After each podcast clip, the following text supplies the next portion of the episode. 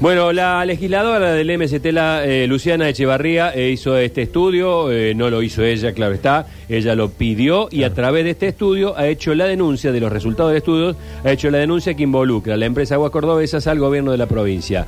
Eh, Luciana, gracias por atendernos, ¿cómo le va? Hola Sergio, ¿cómo estás? Buenos días para todos. Bueno, ¿cuánto hace que vienen llevando a cabo este estudio?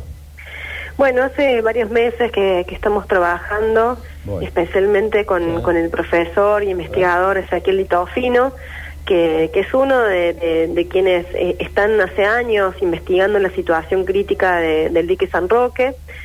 Eh, vienen haciendo mediciones en distintos puntos del lago, que como bien decías vos, es, algo que ya todos era de público conocimiento. Vemos que el grado de eutroficación del lago eh, es realmente eh, terrible y que cada vez se está profundizando más. Pero bueno, lo, lo nuevo que aporta este último análisis y, y esta denuncia que estamos realizando es que eh, em, analizamos el agua de red, ¿sí? la que llega, eh, analicé el agua de, de mi propia casa en zona Claro, norte, claro. que claro, que sale de, de la canilla, tomamos muestra de eso, tomamos muestra también de agua filtrada eh, a través de un filtro comercial. Sí. Y, y en ambos casos, eh, el nivel de microcistinas, que es una de las tantas toxinas que generan las cianobacterias de, de las algas que, que están en el lago, están por encima, eh, en el caso del agua no filtrada, casi el doble de lo que estipula la Organización Mundial de la Salud. Eh, que además es importante decir, es un parámetro internacional que está obligado eh, a cumplimentar la empresa Aguas Cordobesas, ¿sí? por, por contrato. Entonces, eh, esto la verdad que, que, que levanta toda una, un- una cadena de responsabilidades, incluso también otra de las cosas importantes que hay que decir, nosotros el- al momento de hacer la medición, que fue en el mes de marzo, es, eh, digamos, en una época donde el- el- la problemática está un poco atenuada, ¿sí? Porque fue después de, de lluvias, que eso diluye un poco, pero si, y em, si, si hacemos los mismos análisis, por ejemplo, eh, en octubre, después de varios meses de sequía, eh, lo- lo- los niveles serían peores. O sea, ¿sí? Luciana, pa- para hacerlo tal vez menos técnico, eh, digo, porque eh, el análisis es, obviamente, es técnico. Eh, cuando llueve se forma ácido carbónico, allí baja el pH del agua necesariamente. Pero digo, para hacerlo menos técnico, ¿qué encontraron en el agua? Porque el informe habla de nitratos, nitritos, habla de presencia de cuestiones que tienen que ver con la materia fecal. Y específicamente la Escherichia coli. ¿Qué hay en el agua haciendo lo menos técnico posible que se pueda para que podamos entender todos? Sí, ahí en el análisis eh, hay distintos puntos de- del lago donde ahí, por supuesto, se encuentra de todo. Sí. ¿sí? Ahora, lo importante y en lo que nos abocamos, en, en lo que es el agua de red, el que llega a nuestra canilla, es el análisis de esta toxina, que es la microcistina. Sí. ¿sí? Eh, que es eh, una toxina que es muy perjudicial para la salud, genera problemas gastrointestinales, eh, de la piel, de, de los ojos, incluso también puede llegar a generar eh, cáncer, eh, sí, de, de- colon, por ejemplo. Entonces, bueno, eh, por supuesto, con digamos a expo- a exposiciones eh, permanentes, pero también es una toxina que no solo, digamos, te hace mal al ingerirla, sino también por el contacto de la piel. ¿m? Claro. Entonces, bueno, en, es- en, en estos casos, eso fue, digamos, eh, lo nuevo que aportamos en este análisis, que esa toxina está presente incluso después de todo el proceso de potabilización. ¿Sí? claro. Eh, muchos eh, eh, científicos acuerdan con que el mejor tratamiento para este tipo de toxinas, porque pensemos, es una sustancia química, o sea, con cloro no, no, lo, Correcto. no la resolves, digamos, porque no es un material orgánico. Exacto. Incluso tiene una particularidad esta toxina, que cuando vos calentas la o sea, por ejemplo, eh, hirviendo el agua, eh, no lo mejoras, al contrario, se vuelve más tóxica. Exacto. Ah, Claro, qué dato sí. ese. Sí, sí. Qué dato Claro. ese. Te hago una consulta, Por eso, voy a hacer, sí. sí, perdón, voy a ser como este de- defensora del diablo, sí, si se quiere. De alguna manera, estás vos hablando de todo lo perjudicial que es y de todo el daño que nos puede hacer.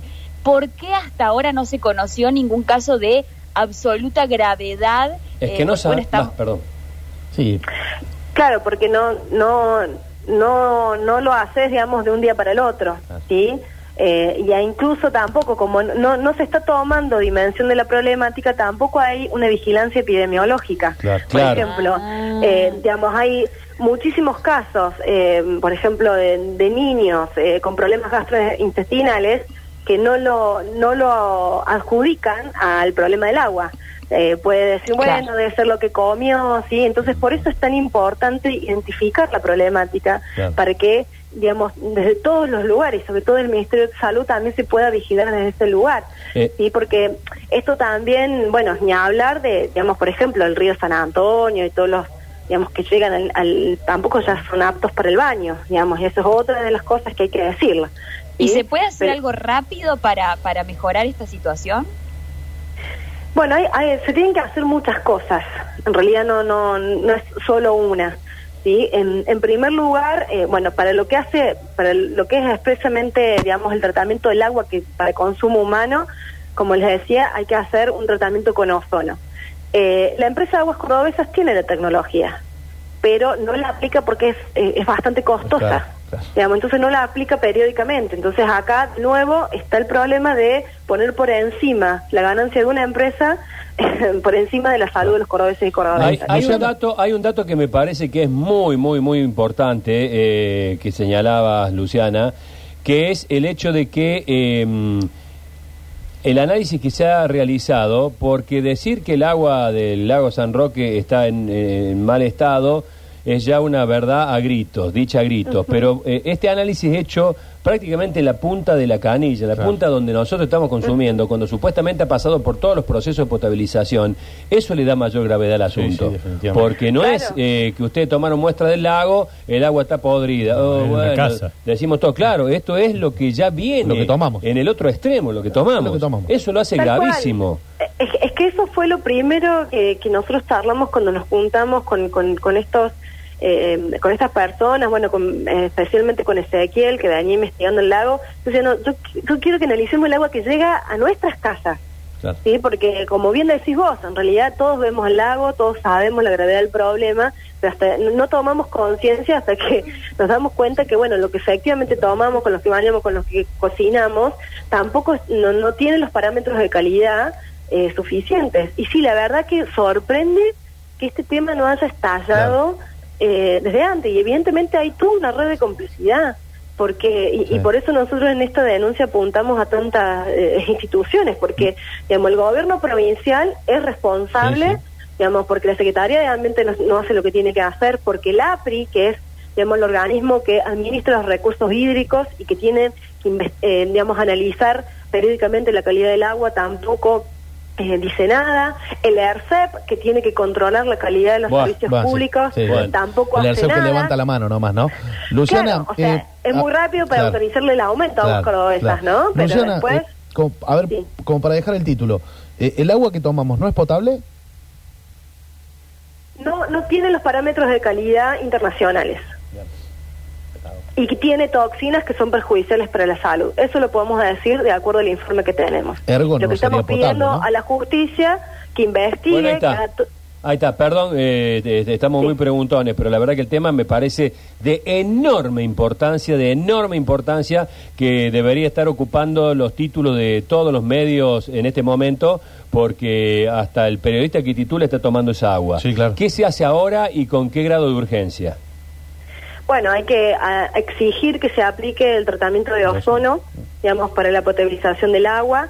Hay que exigir las obras de saneamiento de toda la cuenca, digamos, de todo el valle de Punilla, que el gobierno provincial viene prometiendo desde hace años y no hace nada. Hay que agregar un comité de cuencas, por eso presentamos también un proyecto en la legislatura con especialistas, con integrantes de las comunidades, para que, digamos, se lleven a cabo todas las medidas de control, digamos, porque también hay un montón, de, digamos, de, de- emprendimientos que tiran sus desechos sin, al lago sin, sin ningún tipo de sanción. A la vista son- de todo el mundo, en algunos casos. Claramente, claramente. Entonces, bueno, son algunas de las cosas que hay que hacer. Y después, bueno, por, por supuesto hay discusiones más profundas, porque, por ejemplo, no solo son los desechos cloacales, también la- las cenizas de los incendios, Sí. digamos, profundizan el problema. Entonces, bueno, eso te lleva también a toda la discusión del modelo productivo que tenemos en la provincia, por qué se generan los incendios. Bueno, Claro. eh, eh, es toda una cadena de cosas. pero bueno, eh, evidentemente el tema es muy grave, hay que tomar cartas en el asunto y por eso queremos que la justicia determine las responsabilidades de, de los gobiernos y que también tome cartas en el asunto. La última, porque tenemos un móvil esperando con una nota también eh, muy importante. Eh, se, mm, eh, ¿Alguna respuesta desde el gobierno, del ERCEP, desde Aguas Cordobesas? Hasta el momento nada. Bueno. Hasta el momento nada. Bueno, vamos a ver si nosotros la obtenemos. Bueno, eh, gracias Luciana por este contacto y lo vamos a seguir el tema. ¿eh? No, por favor, muchas gracias a ustedes.